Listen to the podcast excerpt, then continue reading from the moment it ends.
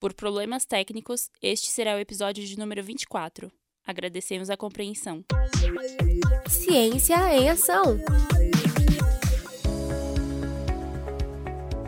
Bem-vindo ao nosso podcast Ciência em Ação. Quem vos fala é o professor Marcelo Calegari Zanetti, eu que sou professor do curso de graduação e do programa de pós-graduação Estrito Senso em Educação Física da Universidade de São Judas de São Paulo. No nosso episódio de número 25, uma continuação do episódio anterior, nós vamos falar sobre doutorado sanduíche, agora falando dessa ida para os Estados Unidos. O objetivo do nosso podcast é trazer ao ouvinte temas atuais sobre ciência e educação por meio de entrevistas com especialistas de diferentes áreas de atuação, aproximando você ouvinte das contribuições da ciência na sua vida. Essa é uma realização dos programas de pós-graduação estrito senso da Universidade de São Judas de São Paulo. E o nosso convidado de hoje, que também participou do nosso episódio de número 24, é o professor mestre Nicolas da Costa Santos, que é doutorando do programa de pós-graduação estrito senso em Educação Física da Universidade de São Judas de São Paulo. Bem-vindo mais uma vez, Nicolas, muito obrigado por sua presença. Prazer, professor. Prazer para estar junto com todos que estão nos ouvindo. Vamos lá, nossa primeira pergunta.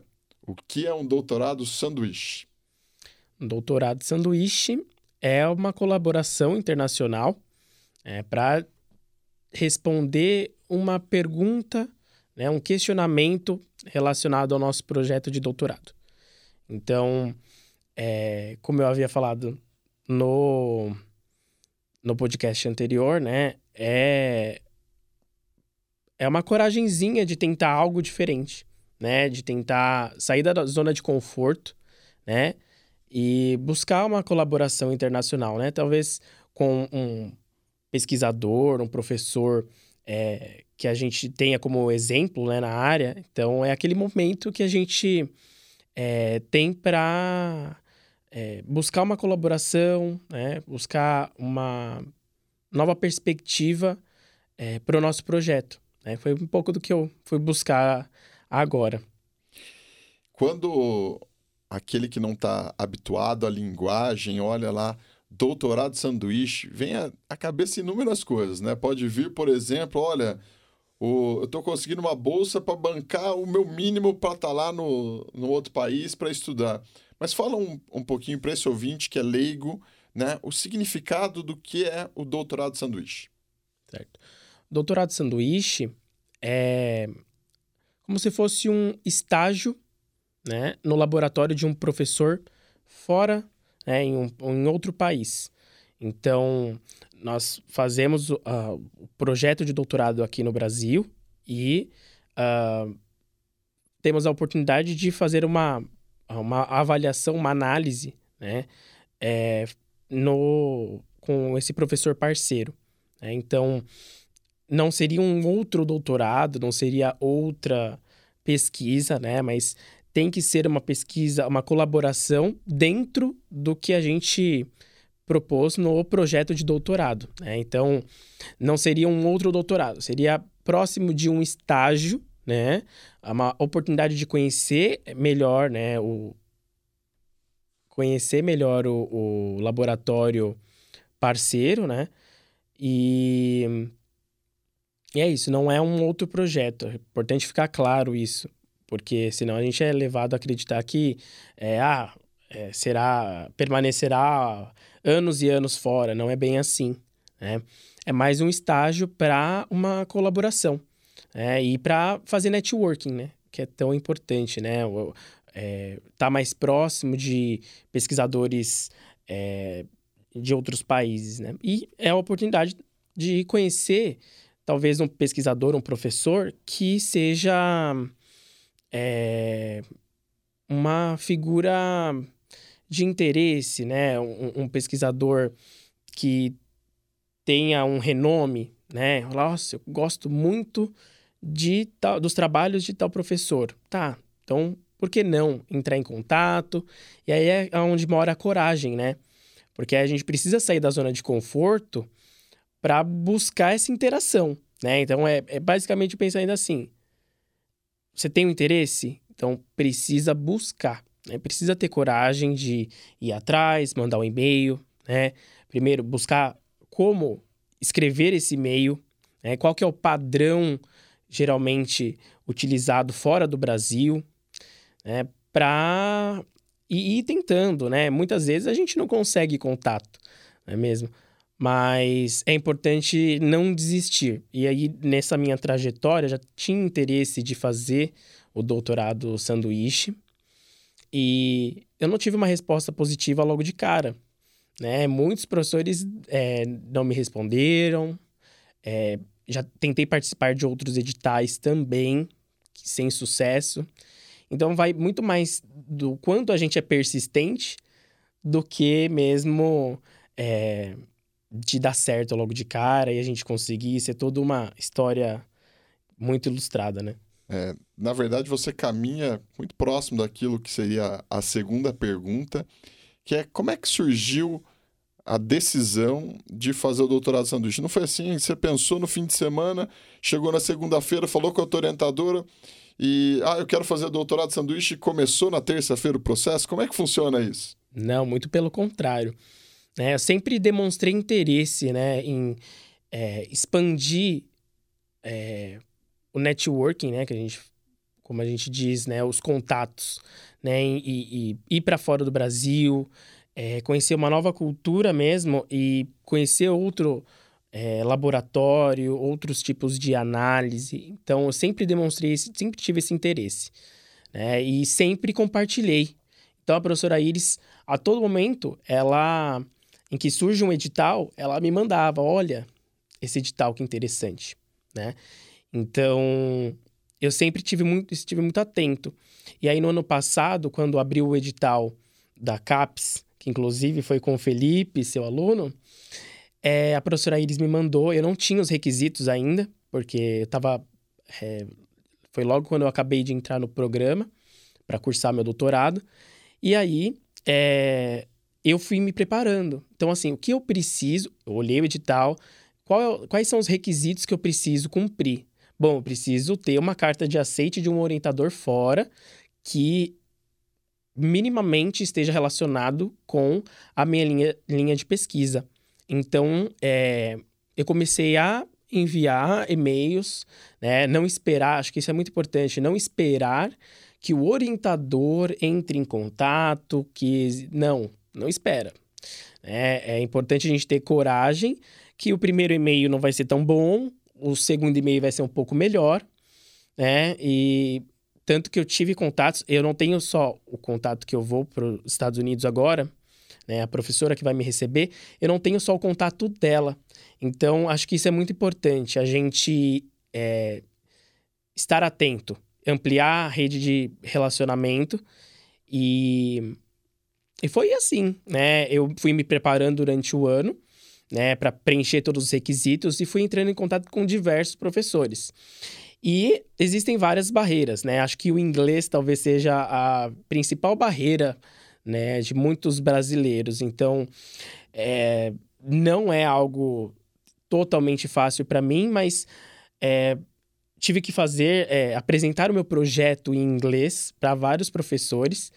E isso foi criando uma, uma bagagem para que quando chegasse o momento, é, quando eu precisasse interagir com o professor que fosse de fato me receber, eu tivesse muito mais preparado. Então, hoje eu tenho essa visão. Antes era mais tentativa e erro, sabe? Bacana. E você traz a questão dos requisitos, né? E eu fiz aquela brincadeira de que você decidiu no, no fim de semana e na segunda começou o processo. Na verdade, a gente sabe que isso é uma construção de anos, né? Talvez de muitos anos para que você possa efetivamente trilhar um caminho de um estágio doutoral fora do país. E quais requisitos você destaca, você coloca em destaque para aquele aluno do doutorado que quer, por acaso, né, participar de um processo seletivo, de um edital, para sair para um doutorado sanduíche? Eu acho que, acredito, né, que o principal é a proatividade, a vontade não esperar que seja que caia do céu, não, vai atrás. E por outro lado, acredito que o inglês seja primordial. Então, para outros do laboratório que é, querem fazer doutorado sanduíche, eu já falo, vai atrás do inglês, né? Estuda, né? Comece inglês o quanto antes, comece a se preparar para o TOEFL, que é o, o exame que de proficiência da língua inglesa e tem outros, né? Dependendo do lugar para onde você vai, tem um exame que é correspondente. Então, ah, se for, for para França, tem um exame correspondente.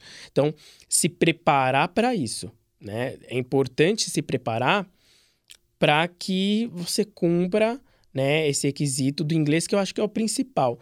Os outros requisitos é aquele de momento. Então, você precisa também estar no momento propício para. Qual momento? Momento mesmo, ter cumprido todos os créditos, para quem não conhece, mestrado e doutorado, a gente precisa cumprir disciplinas e essas disciplinas elas contam créditos.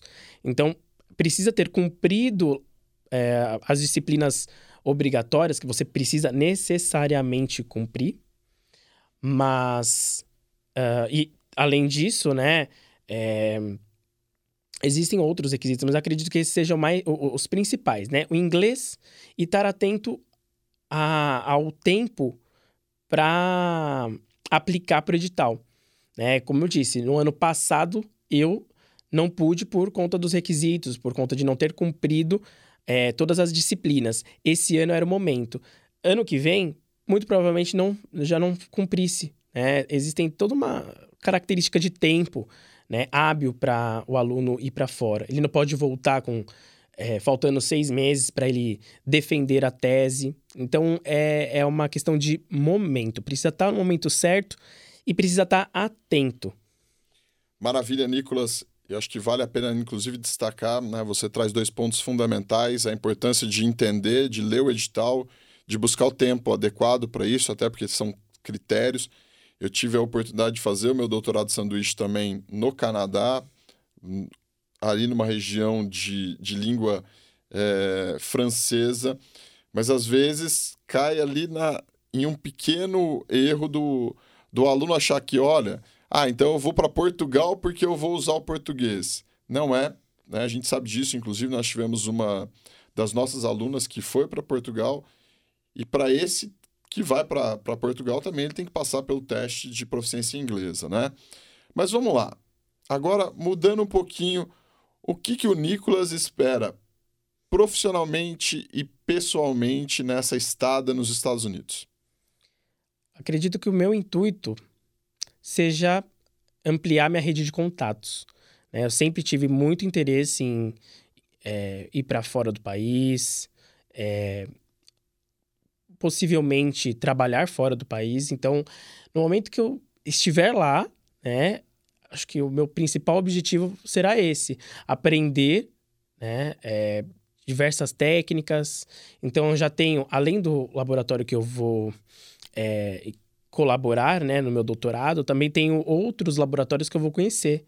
Então, acho que o, o, o meu principal objetivo é ampliar a rede de contatos, pensando mesmo no futuro. Pensando que, por que não, não é mesmo? Ah, mas é complexo ir para fora, ou é, não sei se isso vai acontecer, mas é importante a gente pensar um pouco mais para o futuro. Então, eu penso muito em aprender. O inglês, aperfeiçoar inglês é fundamental, né? Não somente para é, para colaboração internacional, mas também para publicação. Né? Então a gente precisa de um inglês maduro para conseguir escrever, se expressar né, nos artigos. Então eu consigo fazer várias é, contribuições né, futuras, mas acredito que expandir a rede de contatos, o inglês e também aprofundar um pouco do meu doutorado, né, do conhecimento gerado na minha tese de doutorado, é assim o principal objetivo. É, sempre fui muito curioso, então é aquilo, né? A gente tem que buscar é, interagir e aprender mais. O quanto a gente puder de agregar, né, o conhecimento, construir conhecimento acerca do que a gente faz é primordial. Então, meu intuito lá é trabalhar mesmo, é conhecer e aprender o máximo de técnicas que eu puder trazer para o Brasil. Porque é, o futuro é incerto. A gente não sabe se vamos ter oportunidades aqui no Brasil, fora, onde que seja. É importante eu saber, né, ter um leque de opções, de, de é, aplicação desse conhecimento. Então, para mim é isso, sabe? Eu tenho muito certo que preciso aprender, tenho muita coisa para aprender e, assim, acho que nem cabe na mão quantas coisas eu quero aprender estando lá, né? A gente né, tá chegando mais uma vez no final, passa muito rápido, né, o nosso podcast, um papo muito bacana. E uma pergunta também para a gente, né, para você refletir, para o nosso ouvinte refletir. A gente tem visto um fenômeno de fuga de cérebros do, do país, né? pessoas que têm aí um grau de conhecimento muito grande que acabam muitas vezes abandonando o Brasil, não porque querem, não porque gostariam, né? como você mesmo traz, mas muitas vezes por falta de oportunidade de colocar esses conhecimentos em prol do país. Que conhecimentos você pretende devolver para o Brasil quando você retornar dos Estados Unidos é, porque a, a, gente também tem uma contribuição moral com a, o nosso país, porque a gente sai para um doutorado como é, esse que você está participando, que a gente sai com verba pública, né? uma bolsa de estudos com verba pública. De maneira bastante sucinta, o que você pretende devolver para o teu país? Eu acredito que é muito incerto, né? É... Acredito que o leque de oportunidades, né, que eu possa é, escolher aqui, não escolher, mas o leque de oportunidade que eu vou ter né, no, no, meu, no meu retorno para o Brasil é, é incerto, mas a aplicação é muito provável. Então, não tenho. É, é, muito triste essa fuga de cérebro, né? Isso ocorre em diversos países, mas é uma questão de oportunidade. Então, eu acredito que o doutorado sanduíche também vai me trazer muitas oportunidades aqui no Brasil.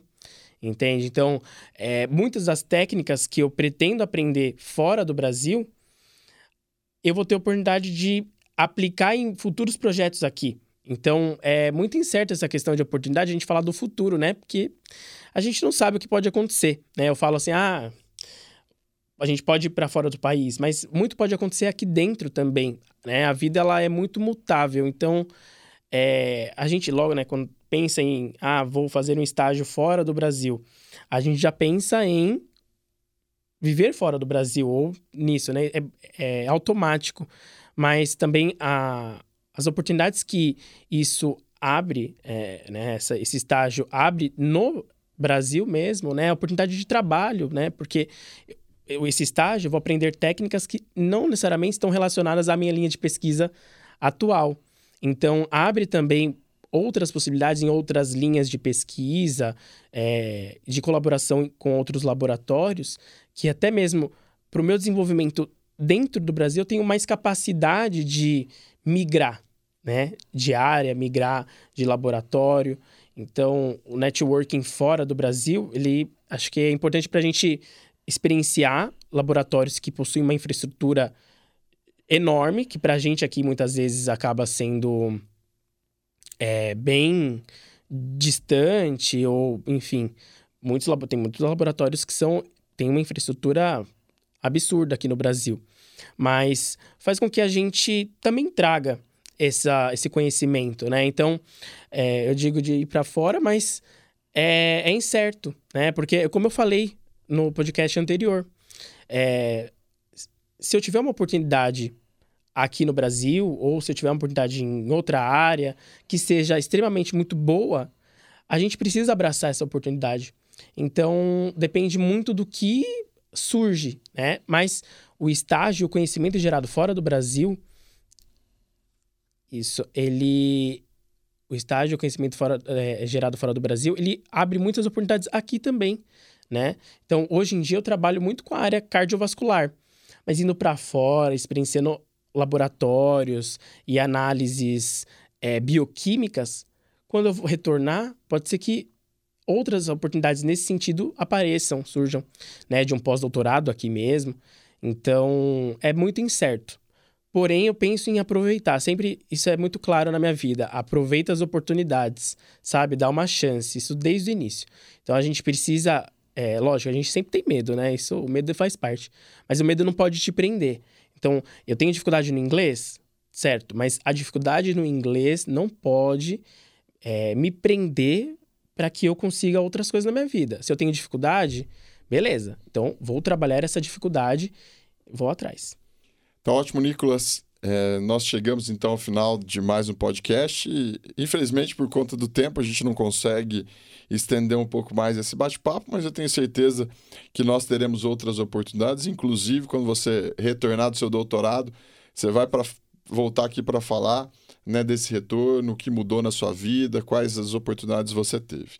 Então, muito obrigado mais uma vez pela sua presença e fica aí o convite para que os nossos ouvintes participem né, ouvindo o, o, nosso podcast e até tendo a oportunidade de inscrever para falar um pouquinho sobre as suas experiências envolvendo ciência, educa ciência e educação. Essa que é uma realização dos programas de pós-graduação estrito senso da Universidade São Judas de São Paulo e fica o convite então para que você ouvinte conheça um pouco mais dos nossos programas por meio do PPSUSJT então, muito obrigado e até o nosso próximo episódio. Este podcast é produzido pela Diretoria de Pesquisa e Pós-Graduação, Stricto Senso, da Universidade São Judas.